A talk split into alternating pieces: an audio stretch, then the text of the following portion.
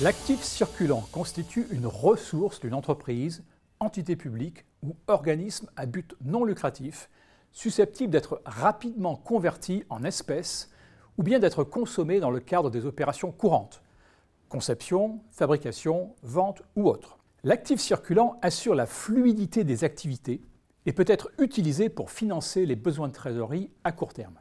L'actif circulant est généralement utilisé dans un délai de moins d'un an afin de soutenir l'activité de l'organisation.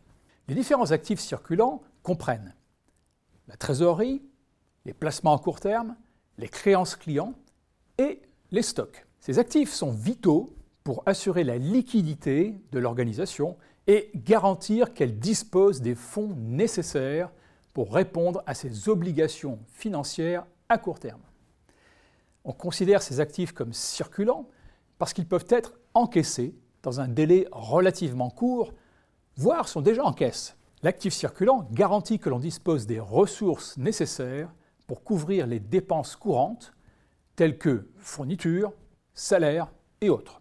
De plus, l'actif circulant contribue à maintenir la stabilité financière de l'organisation en lui permettant de faire face aux fluctuations de la demande et aux imprévus. Pour autant, il importe de trouver un équilibre entre le maintien d'un niveau adéquat de liquidité pour répondre aux besoins immédiats et la minimisation du capital immobilisé dans les stocks et les créances clients. Des techniques telles que l'optimisation des politiques de crédit, la meilleure rotation des stocks et l'optimisation des flux de trésorerie peuvent être utilisées afin de maximiser le rendement des actifs circulants.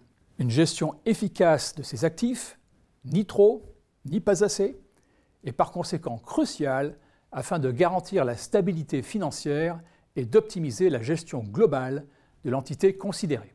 En mettant en œuvre des stratégies appropriées de gestion de ces ressources, l'entreprise ou l'organisation pourra améliorer ses performances, sa compétitivité et son efficacité.